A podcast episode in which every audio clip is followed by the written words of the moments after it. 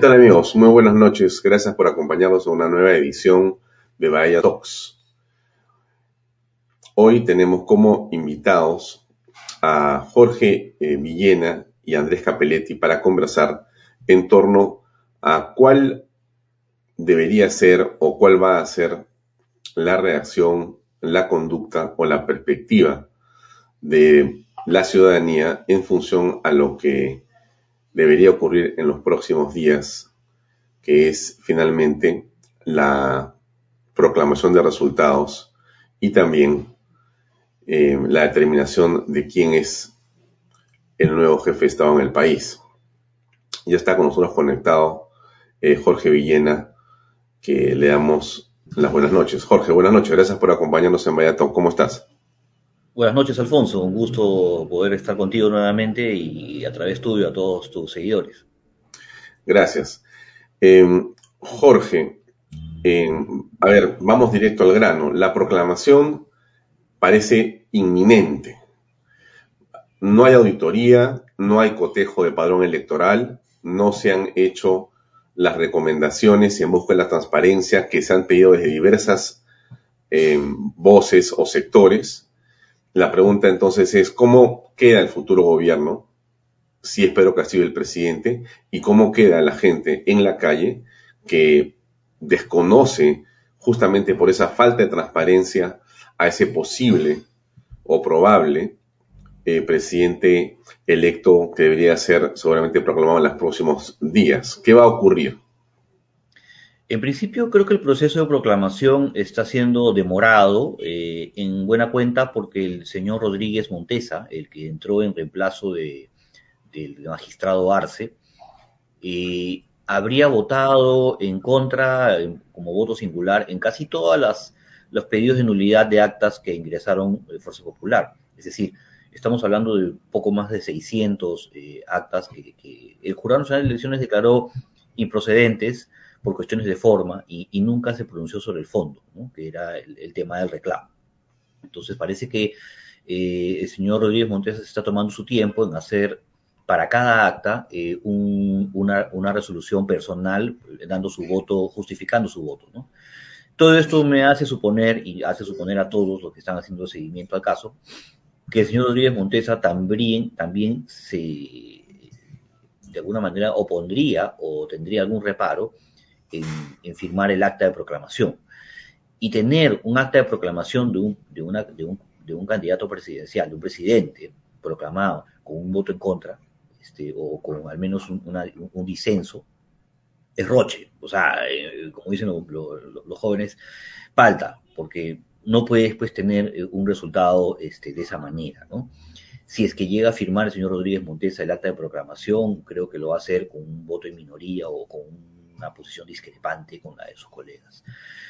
Con lo cual ya dejaría sentado, además de lo que ya pasó con Arce y además con lo que ya pasó con el Tribunal de Honor del Jurado Nacional de Elecciones, que es algo que parece que muchos olvidaron, este, de toda la, seguidilla de irregularidades que el Jurado Nacional de Elecciones del señor Salas Arenas han venido perpetrando en los últimos meses o semanas. Entonces, esto consumaría, desde mi punto de vista, un acto ilegal. ¿no? Eh, yo he considerado que la plancha del señor Castillo es ilegal de, origen, por cuanto la señora Boluarte no debió integrarla y el jurado ha debido excluirla. y, como consecuencia de esa exclusión, invalidar completamente la plancha del señor Castillo. Entonces, en una tentativa eh, de, proclamación de Castillo, el Jurado Nacional de Elecciones estaría convirtiendo en legal algo que es ilegal. Pero como el jurado también tendría una decisión de carácter inmoral, creo que las decisiones del jurado, además de ilegales, son inmorales, eh, porque el jurado eh, no cumple con el mandato legal eh, y, el mandato expreso de la Constitución, al decirle que ellos son los que deben guardiar celosamente la transparencia y, que el resultado que ellos van a dar sea el fiel reflejo de lo que ocurrió en las actas, en las mesas. Y eso no es lo que la mayoría de peruanos, peruanos estamos sintiendo. ¿no? Acá lo que hay es que hay reclamos, sean o no fundados o tengan las pruebas que todo el mundo espera tener. El hecho mismo que haya un reclamo sobre un hecho tan delicado como lo que es la elección del presidente de la República, que debe tener cualquier, una distancia muy, muy, muy amplia eh, de cualquier duda o ilegitimidad. Eh, creo que en estos casos hay que pecar de exceso de transparencia. Eh, y, lo que ha hecho el Jurado de Elecciones es descalificar todos los reclamos, escudarse en una serie de instituciones fantasmales y burocráticas para decir que cierto organismo internacional ha santificado el proceso, y no es así. no puede ser pues, que los derechos de las personas solamente valgan hasta las 8 de la noche. O que te digan que qué pena que te hicieron el avión porque no, no, no, pusiste un personero en la mesa. Entonces, ¿para qué tenemos OMPE y jurados en elecciones, voluntarios, este, eh, jefes de local, supervisores? O sea, eh, no, no, no hay ninguna garantía. O sea, la única garantía de que yo tenga un proceso justo es que tenga un personero. Si no, pongo, no puse un personero, o sea, me pueden hacer el avión y, y, ya pespiña por mí porque no puse el personero. Entonces, ¿para qué rayos está el Jurado Nacional de Elecciones y la OMPE? Entonces, esa es la, eh, la, manifestación de indignación que siente la ciudadanía cuando te dicen, oye, la señora Boluarte no debió postular. Sí, pues, pero como no te diste cuenta a tiempo, piña, pues, ¿no? Ya no, no, no, no, no hay nada que reclamar. Ya pasó esa etapa, ¿no? Y ahora tiene que seguir. Esas son las cosas que, que en el fondo lo que está haciendo el Jurado Nacional de Elecciones es eh, proclamar la viveza criolla, ¿no? Eh, consagrar la, la, la, la criollada y, y bueno, todavía no estamos en horario de menores, así que no puedo decir lo que, lo que realmente debería expresarme. Pero creo que esta situación no puede ser convalidada y por lo tanto todas estas actitudes y procedimientos que ha establecido el Jurado Nacional de Elecciones que van contra los derechos de las personas han generado que eh, la posible proclamación de Castillo carezca desde ya de legitimidad necesaria para poder ejercer el cargo, ¿no? En lo particular, en lo personal, eh, yo voy a desconocer cualquier autoridad que provenga de una elección ilegal, ¿no? Además de los, de, los aspectos morales de los que ya te he comentado, ¿no? Entonces, mm. creo que si... en, la, práctica, Jorge, ¿qué significa que vas a desconocer la autoridad del próximo presidente de la República si fuera el señor Pedro Castillo? ¿Qué, ¿Qué, implica eso? Porque al escucharte a ti, muchas personas que están indignadas, que están molestas, que comparten tus puntos de vista, también están buscando un camino, ¿no? Es decir, cómo debemos comportarnos frente a una situación en la cual tú bien has señalado en detalle, la gente dice, muy bien, yo estoy de acuerdo con el señor Villena, pero ¿cómo significa, qué significa desconocer en la práctica? Bueno, la, misma constitución peruana nos permite a los ciudadanos desconocer cualquier autoridad que surja de un acto ilegal. ¿no? que, obtenga su autoridad a través de un mecanismo fraudulentos o ilegales. ¿No? Esto no implica levantarnos en armas y, subvertir el orden público, pero creo que hay maneras pacíficas de resistirnos ante cualquier intento eh, de, personas o de partidos, sectores de la sociedad que pretendan imponer un gobierno eh, de facto, eh, violando todos los derechos ciudadanos y las leyes este, vigentes y, simplemente imponiéndonos el capricho de algunos burócratas, porque finalmente es eso, ¿no? El Estado se constituye para que la sociedad pueda recibir y, garantizar, y garantizar o sea, recibir servicios, eh, garantizar sus derechos, defender sus libertades, y sin embargo hoy día el Estado solamente sirve para proteger a un grupo de burócratas que, son los que administran y, y gobiernan, eh, y los ciudadanos estamos a merced de sus caprichos, ¿no? Entonces, este, nuestros derechos no valen, no lo van a defender porque simplemente no pagamos una tasa o lo presentamos después de las 8.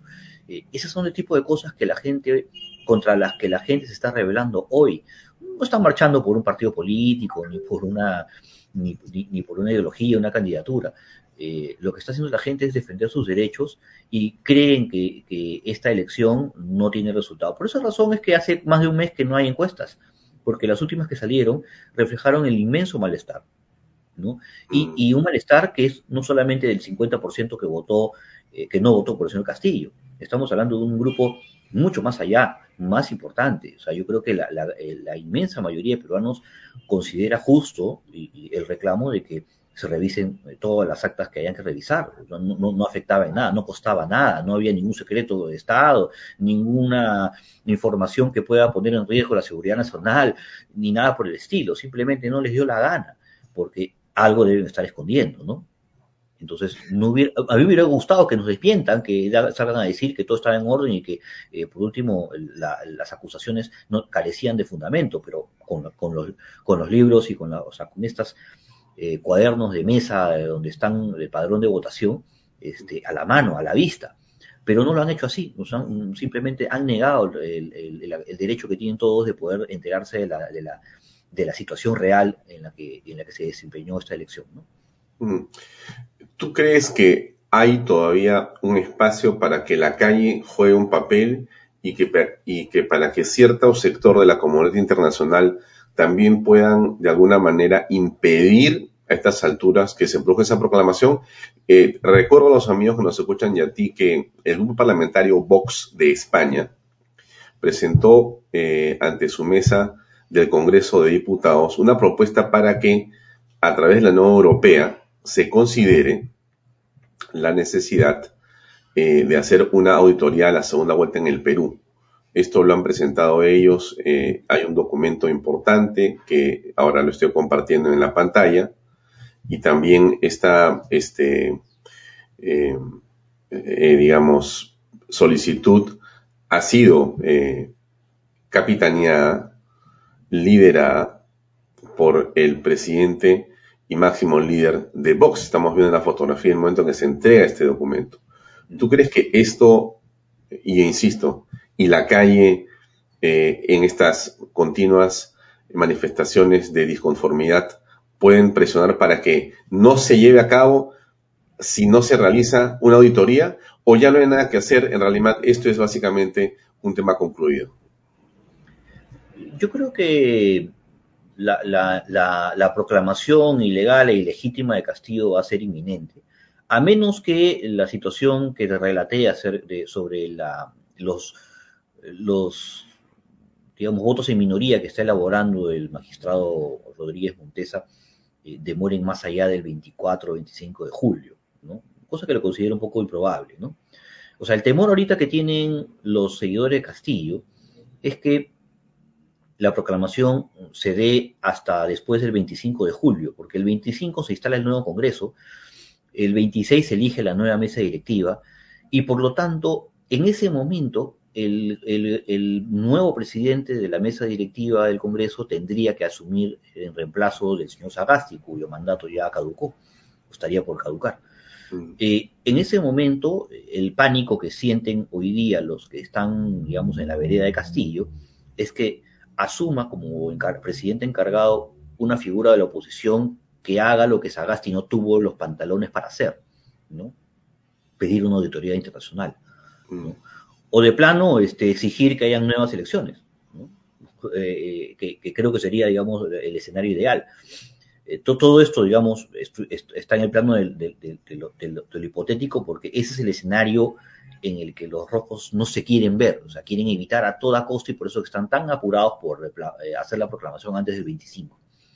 Entonces, yo creo que las acciones que haga la, ciudadanía aquí en el Perú son determinantes. Las acciones de la comunidad internacional influyen, pero no determinan. Aquí lo único que nos va a permitir defender nuestros derechos, y destruir esta dictadura de la burocracia eh, en la que nos encontramos hoy día, que impide que nosotros podamos ejercer nuestra, nuestra defensa de la libertad, esa, solamente va a ser posible a través de la movilización pacífica de las personas en el Perú, que estén dispuestas a desconocer cualquier gobierno eh, que pretenda eh, dirigir los destinos del país, fruto de como consecuencia de una acción ilegal. Yo creo que el peruano tiene el derecho constitucional a no obedecer a un gobierno que surge fruto de un, de un fraude electoral.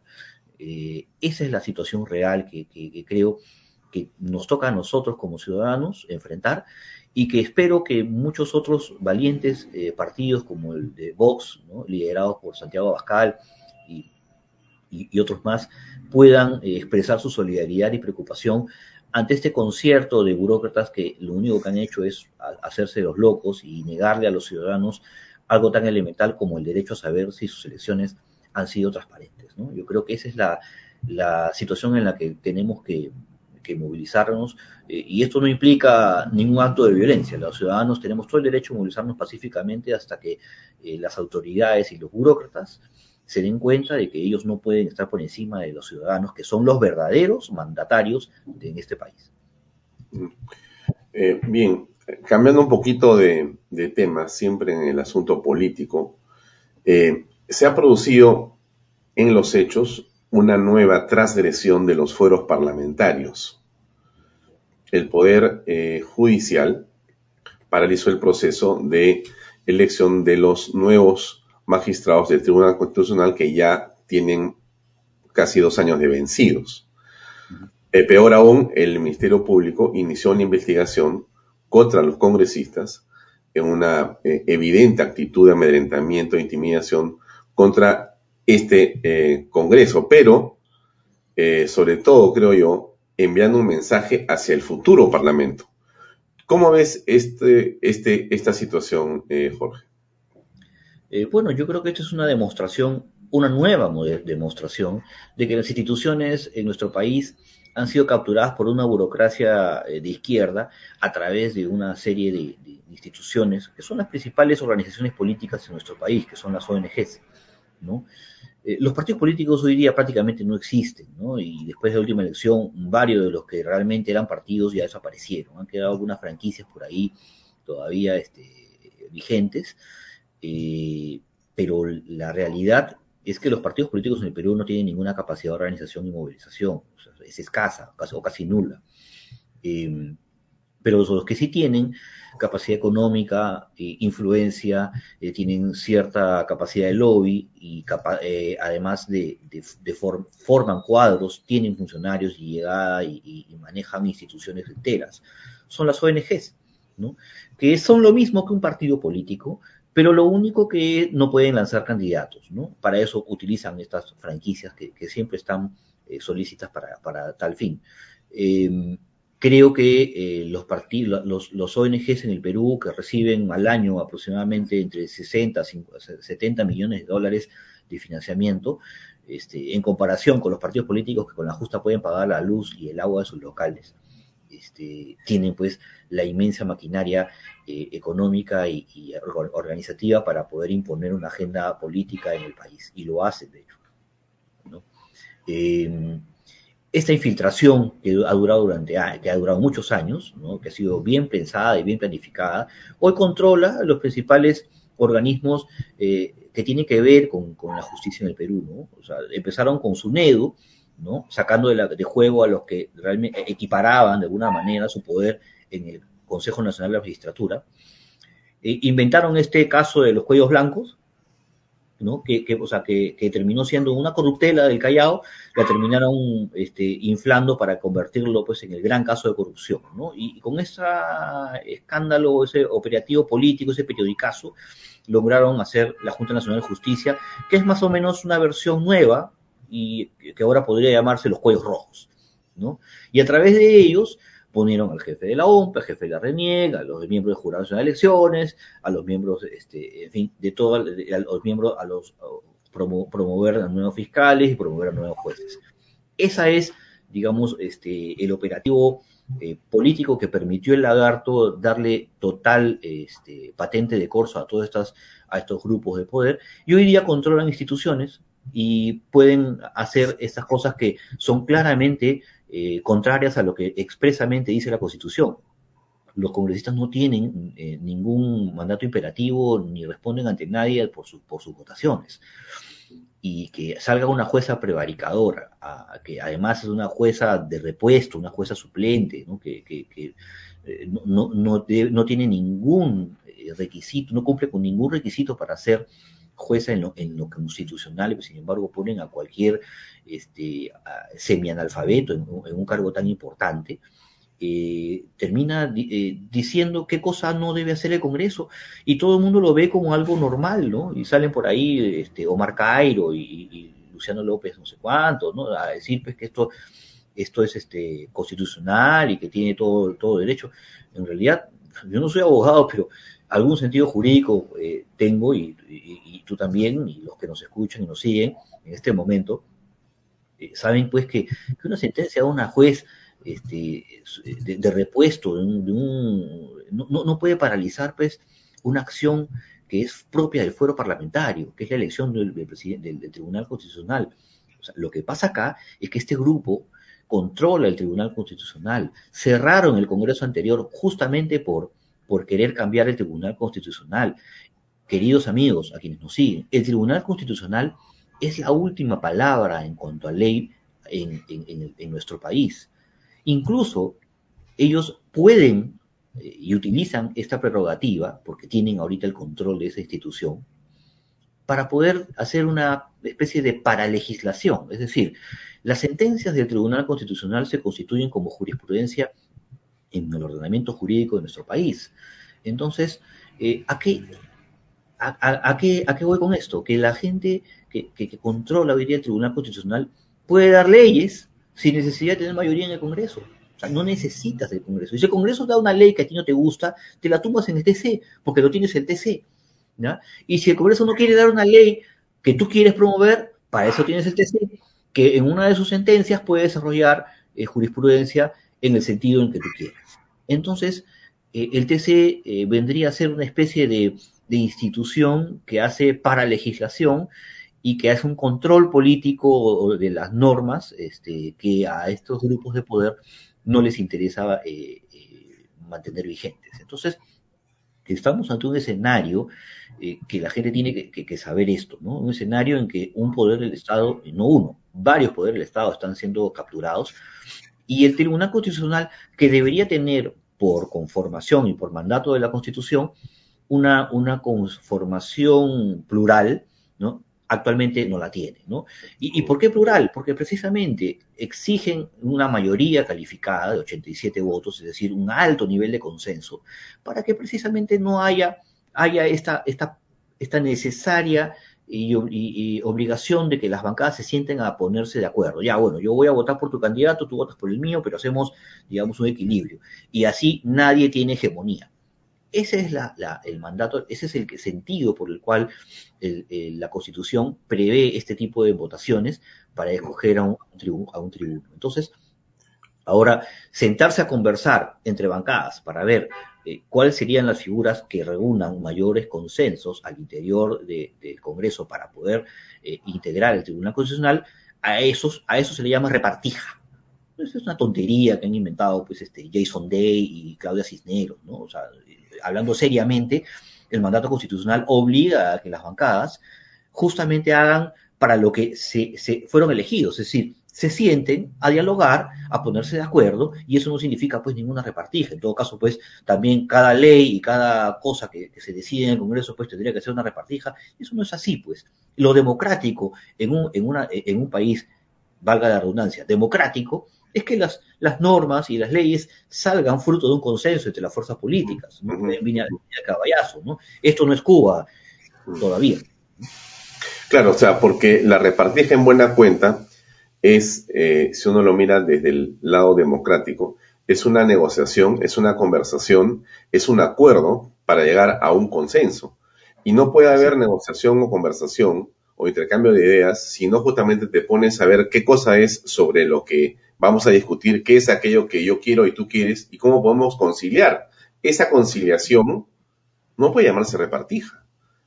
No, claro que no. Y además, eh, inventar un procedimiento para prácticamente hacerle un examen de admisión, maltratando a figuras del derecho eh, que, deben llegar con un cierto... En realidad, han inventado un procedimiento este, que no puede estar por encima del mandato constitucional, querido Alfonso. Mm. Finalmente, eh, al Tribunal Constitucional hay que poner a, los mejores abogados de, la materia que reúnan los requisitos necesarios y que además reúnan el consenso suficiente. O sea, eh, de eso de tomarles examen, que voy a ponerle puntos, ya son tonterías. O sea, en realidad son cosas que han inventado estos para poder obstaculizar y generar justamente toda esta burocracia que va a, imponerse sobre los principios y el espíritu de las normas. Claro, pero Jorge, ¿qué, capos que son, ¿no? Porque fíjate, tú me has descrito un escenario que, con que coincido totalmente, totalmente coincido con lo que has dicho en el análisis de lo que ha sido la toma del poder en el país por estos grupos. pero son realmente ingeniosos, son hábiles y son eficientes, porque lo que ha hecho el cagaraje es apoderarse del TC de una u otra manera y no va a dejar que se cambie a ningún miembro si es que no pasa por el filtro de ellos. Uno. El JNJ es algo que están manejando ellos y no van a hacer tampoco eh, nada para que eso se modifique. Y en general, la OMPE y el Jurado Nacional de Elecciones y hasta la RENIEC y todo el sistema electoral y en general el Poder Judicial y la Fiscalía son prácticamente espacios que tienen una enorme influencia estos grupos sobre ellos. Entonces, estamos frente realmente a una maquinaria muy poderosa que además cuenta con dinero que viene de afuera. Por supuesto. O sea, a ver, en los partidos políticos tú te vuelves dirigente de un partido y no te pagan un sueldo, ¿no? Eres representante de, uno, de un partido político por elección interna, las bases del partido, no importa el tamaño, pero un grupo de gente se organiza y te elige como su representante. Y ese honor, en vez de, digamos, este, de recibir alguna contribución mensual por dedicar tu tiempo a, liderar un partido, al contrario, te cuesta. Eh, en cambio, en una ONG, eh, ocupas el cargo de director general, eh, recibes un jugoso sueldo y nadie te ha elegido y sin embargo tienes todo el poder para salir en los medios, influir en la agenda y, distribuir información, levantar temas. A ver, ¿quién eligió al señor Gorriti? ¿Mm? ¿Quién eligió al señor Wagner como presidente de Transparencia? Un grupo de señoras y señorones este, de alta sociedad eh, que además, digámoslo claramente, son endogámicos. O sea, estoy hablando de cómo ese, ¿Dónde radica el verdadero poder en el Perú hoy día? O sea, estas 10, 12 ONGs que son las que concentran el mayor poder político y que son las más activas políticamente y promueven temas en, el Congreso, en los medios, tienen congresistas afiliados a sus causas, este, estamos hablando de un puñado de familias, porque la esposa está en una ONG como directora y el esposo está en, otra ONG como director, y estos a su vez dirigen una ONG aparte, o sea, la esposa de uno eh, tiene una ONG y el, esposo tiene otra otra, o sea, son un mismo puñado de familias, ¿no? O sea, entre la Coca Yáñez, este, eh, Diego García Sayán, este, y, y, Ugaz con, con el, señor este de Proética, este, que fue defensor del pueblo, y, tres, cuatro más emparentados, ¿no? Y, manejan la coordinadora, las manuelas, las floras, transparencia, proética, y son los que tienen, digamos, eh, cortan el jamón en el Perú. ¿no? Porque claro, tienen la plata, pues mañana contratan a una periodista del programa más visto eh, en televisión para que dicte un taller un taller de 20 personas, le pagaban 3, 4 mil dólares, y por supuesto, este, la, la, la, periodista va a ir corriendo, ¿no? Va a dictar un taller para 20 personas que, que, son, que trabajan en la ONG, ¿no? Y con esto ya se lo metieron al bolsillo, este, Alfonso. Entonces, cuando el director de la ONG quiera una entrevista, la va a llamar, le va a decir, oye, querida amiga, ¿me puedes dar una entrevista en tu, en tu radio, en tu, en tu canal, en tu programa? Sí, claro que sí. Entonces van a la entrevista, y la periodista pues este, sirve el cafecito, mm, eh, eh, te pregunta cuántas cucharaditas de azúcar y te unta la mermelada en la tostada, ¿no? Por supuesto, pues ellos tienen ahí el sartén por el mango, ¿no? Y si mañana quieren hacer una campañita de sensibilización, eh, convocan a Charito, a Platanazo, para que crucen las manitos y salgan por ahí a marchar con ellos, ¿no? En alguna de sus campañas y les pagan pues, una buena cantidad de dinero. Eso no tiene ninguna eh, comparación con lo que puede hacer un partido político. El partido político, pues, reúne a voluntarios, a gente que no solamente pone su tiempo, sino su dinero para poder hacer política y que no compite en las mismas condiciones con gente que recibe inmensas cantidades de dinero de cooperación internacional, que son finalmente los que ponen la agenda en nuestro país. O sea, la agenda política de nuestro país la está colocando organismos internacionales a través de estas ONGs, porque las ONGs no salen a defender los intereses del país, no ponen en tema de agenda las cosas que le interesan a, la mayoría de peruanos. Si no, el señor Guzmán pues, yo hubiera ganado la elección y, hubiera votado por él mucha gente, ¿no te parece? ¿No? Mm. Que prácticamente eh, Guzmán representaba pues la candidatura de las ONGs, estaba Pepi Patrón, ahí estaba el señor Eliche que tenía su ONG, en fin, o sea, era una, era una ONG eh, por fin este, con, con, con de partido. Y se dieron cuenta que todas estas este, propuestas de las ONGs que todos los días las meten en los medios de comunicación, en las radios, en la televisión, en el periódico, en los blogs, ¿no? como los grandes temas de debate, ¿no? terminaron siendo eh, recibiendo la, espalda de la gente porque a la gente le preocupa otras cosas. No, no, a la gente no le preocupa si los niños van en falda o en pantalón al colegio o si van a orinar sentados o de pie. A la gente le preocupa comer, tener seguridad, salvar su vida del COVID, eh, tener un sistema de salud que cuando caigan enfermos pues no, no, no, estén tirados en la puerta de un hospital sin recibir oxígeno. ¿no? Y, y, ellos, están hablando eh, de alguna este, eh, de alguna reivindicación ¿no? de tus sentimientos y de empatía. O sea, esas son las cosas que están eh, promoviendo, no porque este, sientan que lo tienen que hacer, sino porque para eso les pagan. Esa es la situación. Incluso aquí hay un tema de soberanía nacional que, que, debe revisarse. Porque no puede ser posible pues, que se haga política eh, de una manera millonaria nuestro país y que no se rindan cuentas a nadie. O sea, un partido político tiene que hacer una, una apoyada y tiene que rendir cuentas a todo el mundo.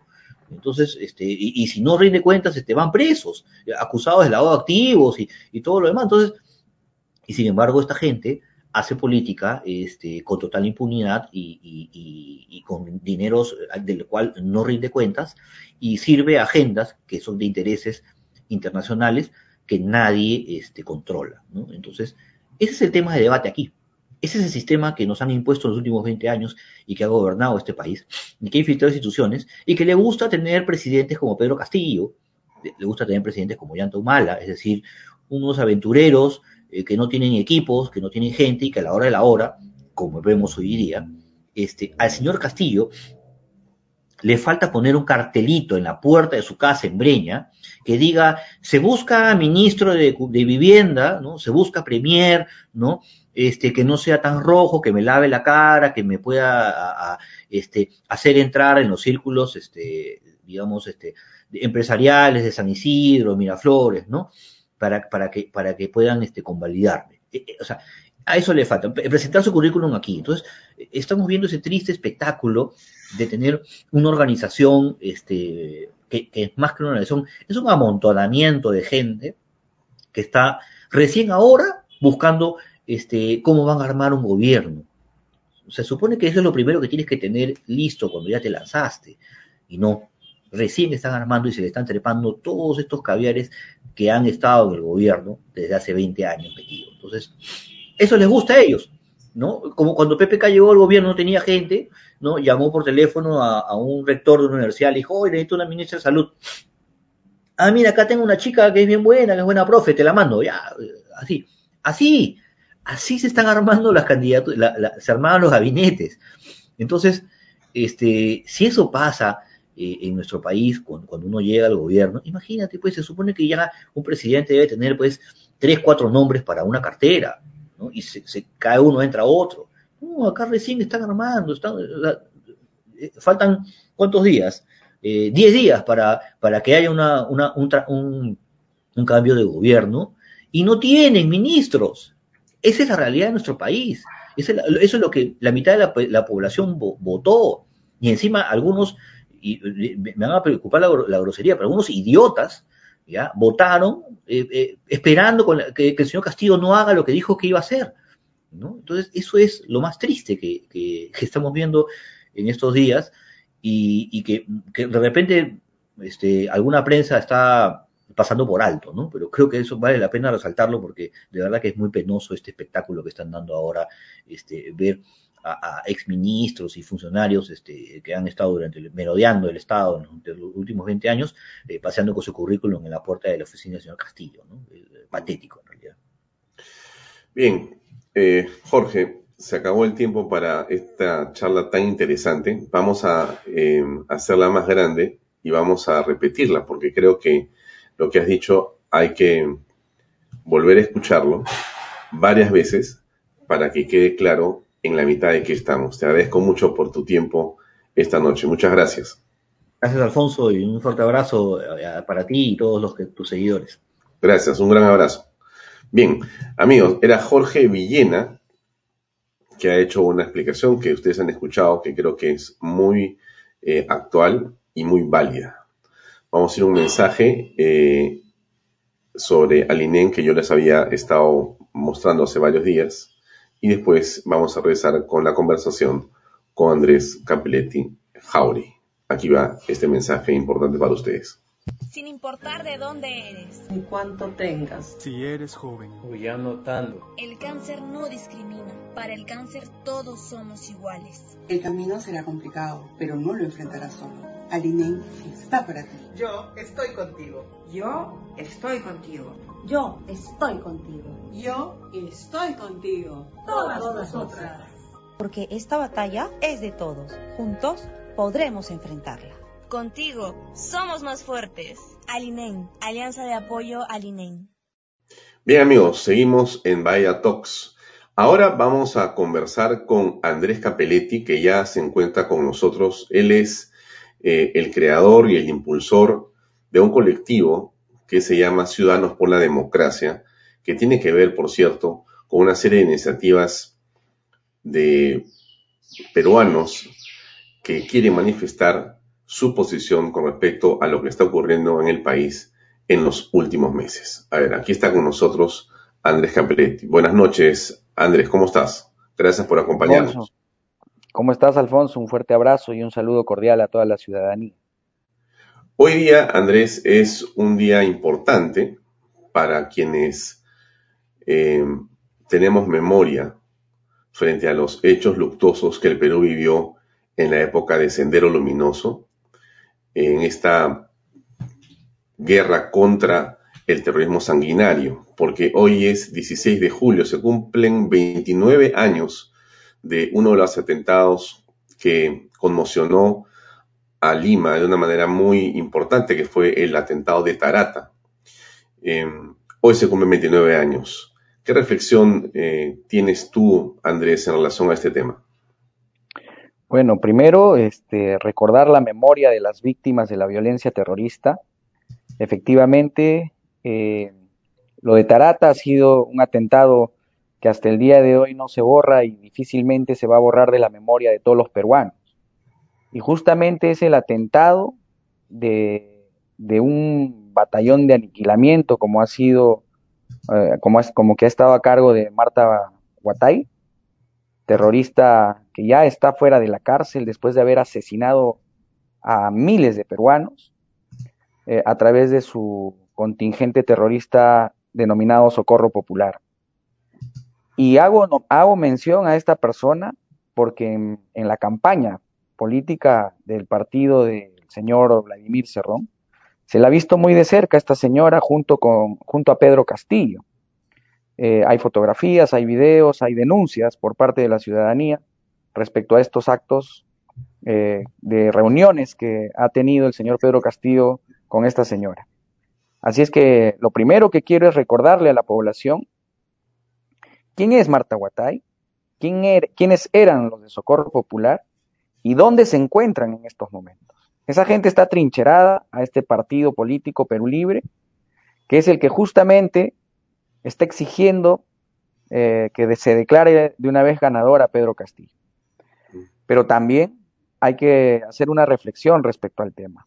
El Perú muchas veces está cegado eh, por el discurso populista de estos señores, donde fácilmente se dejan convencer, pero tienen que recordar y tienen que tener memoria de que estos señores asesinaron a, nada más y nada menos que 70 mil peruanos que han dado su vida luchando en favor de la democracia de nuestro país. Y uno de esos actos y esas personas han sido las que han perdido la vida en Tarata. Rendimos homenaje a cada una de esas víctimas y a cada uno de los familiares que han tenido que sufrir en el recuerdo la pesadilla de haber perdido a un familiar. Pero tú, eh, Andrés, y tu familia están vinculados a un hecho trágico que te pediría simplemente eh, revelar para que podamos tener el contexto completo de tu relación con estos eh, hechos que son luctuosos. Claro. Bueno, eh, yo perdí a mi padre cuando tenía nueve años. Mi padre, nosotros vivíamos en Ayacucho y mi padre era autoridad eh, política en la región, en la Corporación de Desarrollo en aquella época, lo que actualmente son los gobiernos regionales, pero también él era catedrático de la Universidad Nacional San Cristóbal de Guamán en la Facultad de Derecho. El 29 de mayo de 1989, él fue asesinado por tres personas que ingresaron a la universidad, se metieron al aula donde él estaba dictando clases y lo mataron de tres balazos. Eh, delante de los 40 alumnos donde él estaba dictando un examen. Y yo creo que a partir de ese día marcó una nueva etapa en la vida de mi familia y, y de muchos peruanos quienes conocieron a mi padre y la lucha que él hacía. Él definitivamente era un demócrata carta cabal, donde decidió, a pesar de las múltiples amenazas de muerte que tenía, quedarse en su región, luchando por su región, por su gente, porque él creía que nunca lo iban a matar porque justamente era un luchador social. Él llegaba a los lugares donde posiblemente ningún político llegaba en aquellas épocas. Él inició el gran proyecto Cachi, que el día de hoy es una realidad. Él inició el único hospital de salud en la región Ayacucho que el día de hoy funciona al servicio de todos los peruanos. Y él inició grandes actos y grandes obras en favor del pueblo, donde fue, eh, donde los terroristas le pagaron con un balazo rematándolo en la cabeza. Mm. Ese es el vínculo, ese es lo que a mí me convoca a esta lucha por la libertad y la democracia de nuestro país. Y ahora estás tú dirigiendo un colectivo que se llama Ciudadanos por la Democracia, que viene trabajando hace meses. Yo eh, vi un post tuyo en Facebook o en Twitter cuando ibas a iniciar una serie de viajes a provincias para tratar de convencer y explicar la naturaleza de este proceso electoral que hemos estado viviendo y que seguimos viviendo. Esto fue, creo que, después de la segunda, de la primera vuelta, ¿correcto? Es correcto. Eh, nosotros iniciamos esta travesía junto a siete amigos, a seis amigos, perdón, y conmigo siete, donde nos vinculamos en, una, en un solo esfuerzo. En principio, hacerle saber a la población que los fundadores de este colectivo hemos sido víctimas de la violencia terrorista, periodistas que han cubierto en, la, en esa época todos los actos de terror que causaban estos señores, y también quienes combatieron al terrorismo, que son amigos eh, comandos de las ex Fuerzas Armadas del Ejército y la FAP. Eh, después de ver quién era Pedro Castillo, quiénes estaban detrás de Pedro Castillo, quiénes son los fundadores de Perú Libre, tomamos la determinación de poder salir a hacer una, una contracampaña en favor de la democracia y en contra del comunismo, haciendo saber nuestra historia, contándoles nuestra historia a los distintos medios de comunicación radial y televisiva en todo el sur del Perú. Y esta lucha fue únicamente para favorecer eh, y, poder fortalecer la democracia en nuestro país. Nosotros no somos de fuerza popular, no defendemos eh, personalmente a la señora Keiko Fujimori, pero sí hemos defendido durante toda la segunda vuelta y hemos incitado a la población a que pueda votar por la democracia, que en ese momento era votar por la señora Keiko Fujimori. Eh, es en consecuencia que hemos recorrido distintas regiones del Perú, como ha sido Ayacucho, Apurímac, Cusco, Arequipa, Puno, Moquegua, Tacna, Ica, Cajamarca, Junín, Piura y Trujillo. Y todo ese trabajo que hemos podido nosotros realizar a nivel nacional es con la única finalidad de fortalecer los estamentos democráticos en las distintas regiones del país y fortalecer a la ciudadanía organizada como se han hecho a través de colectivos, de frentes democráticos en todo el país y lo vamos a seguir haciendo porque lamentablemente nos hemos dado con la sorpresa de que los partidos políticos, quienes debieron de haber cumplido esa función, no lo han hecho. Y vemos eso reflejado en la votación que hemos tenido en, en la primera vuelta, con una lástima terrible que ninguno de ellos sobrepasaba el 10%. Mm, Andrés, hace unas horas en Lima se ha producido una marcha que lamentablemente ha concluido en una serie de actos de violencia. Quiero poner un par de videos cortos en torno a esto, porque tú has estado también presente en esos lugares y quisiera saber tu comentario. Tenemos el primer video de Canal 2 que desde lejos muestra cuando se acerca el carro del ministro de Salud y que quiere eh, pasar donde está precisamente las personas protestando. Veamos unos segundos, por favor.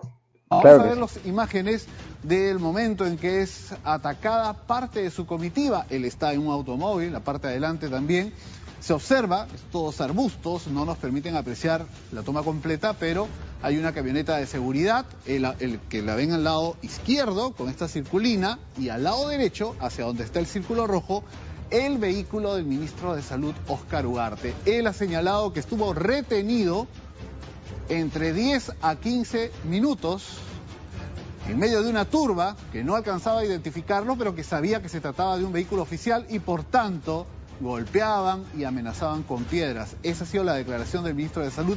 Todo esto ocurrido hace instantes, hacia el final de la tarde. Y lo que... Eso es lo que dijo un medio de comunicación importante. Uh -huh. eh, y tenemos unas imágenes nosotros eh, que han sido colgadas en las redes sociales de muy cerca de este hecho y, y quisiera ponerlas también para poder eh, analizar qué fue lo que pasó. Aduh, 了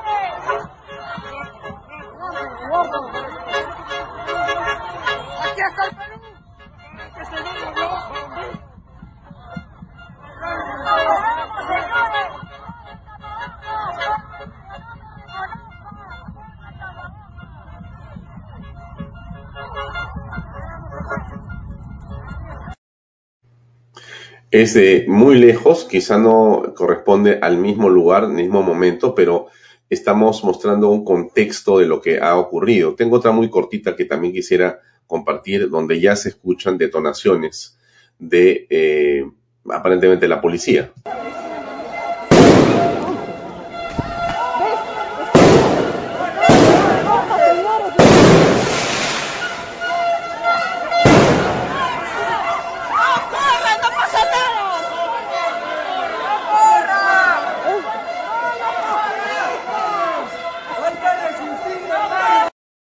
Y tenemos un comentario del presidente Francisco Sagasti en torno a esto que quisiera poner para que tengamos el contexto completo de lo que ha sido este tema que a todos nos ha preocupado. Escuchemos, por favor. Ok. Creo que es este. Ah, es un gobierno de emergencia, es un gobierno de transición, estamos haciendo, y, y volveré a un momento eso alegado, pero lo que me interesa señalar ahora con toda claridad, por favor, es que eh, no podemos ni vamos a tolerar actos de violencia. Le iba hemos a preguntar visto, por lo ocurrido el día de hoy. Hoy día hemos visto a autoridades, ministros, periodistas atacados de una manera violenta. Respetamos el derecho de manifestarse pacíficamente como lo hemos venido haciendo. Pero lo que ha sucedido hoy día marca un quiebre y esto no va a continuar tomaremos todas las medidas del caso. Le diré una, una, cuestión. ¿Cuáles son las medidas que se tomarán? La medida, la policía ya tiene todo un esquema de acuerdo al nivel de los eh, mm. de las uh, disturbios. De las agresiones. De uno a dos hasta cinco. Y de acuerdo al grado de intensidad se toma un conjunto de medidas que no tiene el caso revelar ahora. Pero le puedo decir solo una cosa. En los últimos cinco meses se han utilizado solo dos cargas del gas lacrimógeno. Solo dos cargas. Hoy hemos debido usar algunas cuantas, no muchas. Simplemente por compar para comparar, en noviembre de 2020 se usaron cientos de bombas lacrimógenas. Bueno, Andrés, entonces estamos en ese lugar. ¿Qué fue lo que pasó? Bueno, en principio los videos son de contextos totalmente distintos uno del otro. Nosotros, al hacer la marcha, lo primero que nosotros hicimos es citar a la marcha frente al Hotel Sheraton, que es donde nos hemos concentrado. Esta marcha ha sido organizada por los distintos colectivos, incluido al cual yo represento, y hemos nosotros este, tenido previas reuniones donde estrictamente lo solicito, y lo hago públicamente, para que estas marchas sigan siendo pacíficas como todas las anteriores que nosotros hemos organizado. En segundo lugar, en esta marcha nos hemos dirigido, eh, la idea era llegar lo más cerca posible a Palacio de Gobierno. Logramos eh, estar en la intersección de una de las calles que entraba por la avenida Tacna, que nos llevaba de manera directa, no tengo el nombre de esa calle, pero nos llevaba de manera directa a una de las entradas por Palacio de Gobierno, donde obviamente estaba enrejado. A través de esas rejas estaba la Policía Nacional, donde en todo momento, en ese instante, lo que nosotros hemos hecho es arengar, hacer vivas detrás de la reja. Pero, ¿qué pasó? En esta marcha hubieron infiltrados donde empezaron a susar a, alguna gente que estuvo ahí camuflada para poder empujar las rejas. Al ver que estaban ellos queriendo entrar tras las rejas, quien habla junto con mi equipo que acompañó esta marcha, nos pusimos delante de la reja, delante de la policía y entre estos personajes, que en algún momento ya vamos a hacer la denuncia también nosotros porque estamos eh, en la investigación de los nombres de estas personas, que efectivamente habían ido con un solo propósito. Pero ¿qué es lo que acontece ante ello? Un día antes, un señor empieza a hacer saber a través de las redes sociales que esta marcha era falsa, que no iba a realizarse y que aducían el hecho de que podría ser violenta. Y esta misma persona, que se llama Ricardo Flores, que ha estado eh, previamente en distintas reuniones de los distintos colectivos, eh, también en parte de todas estas marchas, fue el que hizo la denuncia para que la gente no salga. Pero el mismo día de la marcha se aparece en primera fila camuflado, tratando de echarme la culpa a mí por haber incentivado esa marcha violenta, cuando él, con ese grupo de gente, eran los que trataban de hacer la violencia y se usó no dos cargas de lacrimógenas, se usaron muchísimas cargas lacrimógenas, no podría contarlas, pero inundaron de humo todo ese sector en donde esta gente pretendía entrar y con las bombas lacrimógenas y todo, junto a mi amigo y junto con un amigo que también es periodista, que tiene fotos y videos de lo acontecido, hemos tratado de, eh, de intentar que la gente no pase esa reja. Yo me he parado entre la reja de los, los policías y los manifestantes para, que, para no permitir justamente estos sinvergüenzas desgraciados que se infiltraron con la única finalidad de entorpecer esta marcha pacífica a la que nosotros habíamos llamado. Andrés, nos quedan más o menos cinco minutos y te, te robaré algunas precisiones. ¿Por qué la marcha tiene que ser a Palacio, siendo Palacio de Gobierno una, eh, digamos, locación que tiene resguardo por razones obvias? Ahí está el presidente de la República, etcétera, ¿no? ¿Por qué, ¿Por qué a Palacio si saben ustedes que se puede producir ahí, de todas maneras, una fricción mayor y puede acabar en situaciones que nadie desea?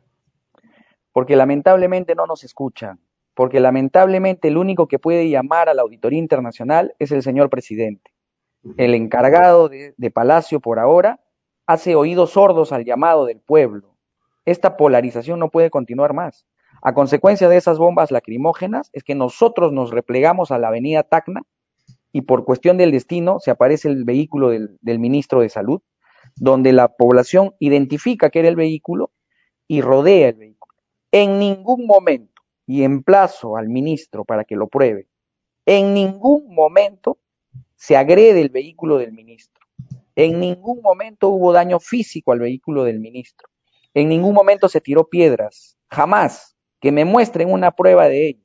Yo he estado ahí y he tenido que ponerme delante del vehículo del ministro porque previamente había una señora que estaba eh, eh, con los ánimos caldeados, que le reclamaba y llorando, porque era víctima del terrorismo la señora, al ministro de que soliciten auditoría internacional pero torpemente el chofer del vehículo avanza al carro y la señora se queda atrapada entre la gente y el vehículo y obviamente cae debajo del carro.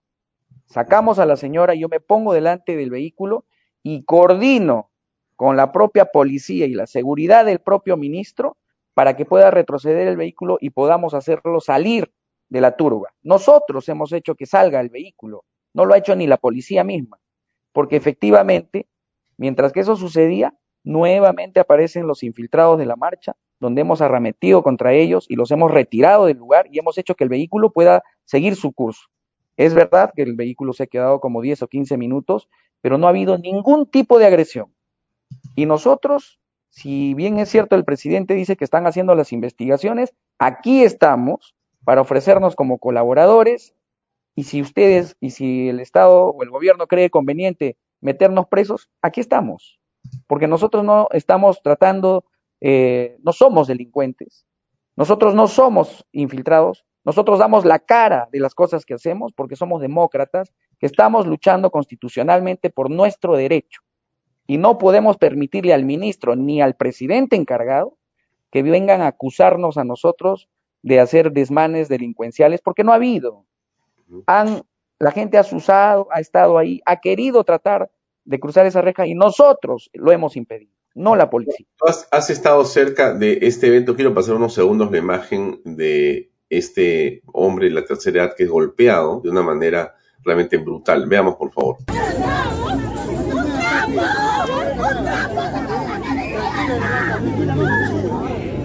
Dios mío, Señor. ¿Tú has estado cerca de estas lamentables eh, imágenes o, este evento? Lamentablemente no. Lamentablemente cuando se cuando empiezan a, soltar las bombas lacrimógenas, el, grupo, la masa, nos hemos dividido y ante eso eh, un grupo se, se, fue por otro lado, nosotros nos fuimos por la avenida Tacna y lo que ha acontecido ya con la información que me han brindado las personas que han estado cerca de este señor es que se apareció una turba de Perú Libre y un hombre le dio de un machetazo en la cabeza a este señor.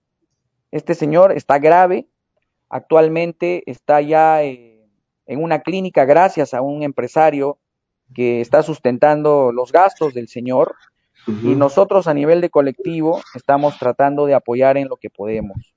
Pero ese acto, que efectivamente sí ha sido delincuencial, con intento de asesinato, es lo que la prensa nacional no, no está cubriendo como debe.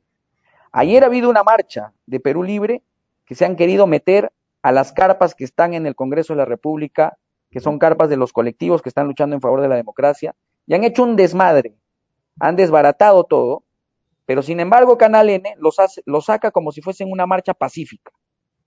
Y nosotros tenemos los videos y las pruebas de todo ello. Y por eso estamos aquí para afrontar todo lo que las denuncias que nos puede hacer este gobierno, que se está convirtiendo en un gobierno tal cual el gobierno del señor Vizcarra. Y no lo vamos a tolerar. No vamos a tolerar que nos estén sindicando a nosotros como violentistas porque no lo somos. Y seguiremos en pie de lucha y caminaremos todos los días si es necesario para poder lograr el objetivo de solicitarle la auditoría internacional al presidente Sagasti y si no fuese así, seguiremos con las autoridades próximas que vayan a asumir el gobierno en los próximos días. Gracias Andrés, se acabó el tiempo y estaremos en contacto en los próximos días para ver cómo evolucionan las marchas y si existen eh, más detalles que nos puedas contar. Muchas gracias por acompañarnos esta noche en Vaya Talks. Muy amable. Muchas gracias a ti, Alfonso, y un fuerte abrazo. Gracias. Bien, amigos, eso es todo por hoy. Gracias por acompañarnos y seguirnos en Vaya Talks. Nos vemos el próximo lunes, fin de semana. Los que pueden también a orar y a rezar para que el Perú encuentre la paz y el camino que todos queremos. Gracias y hasta la próxima semana. Permiso.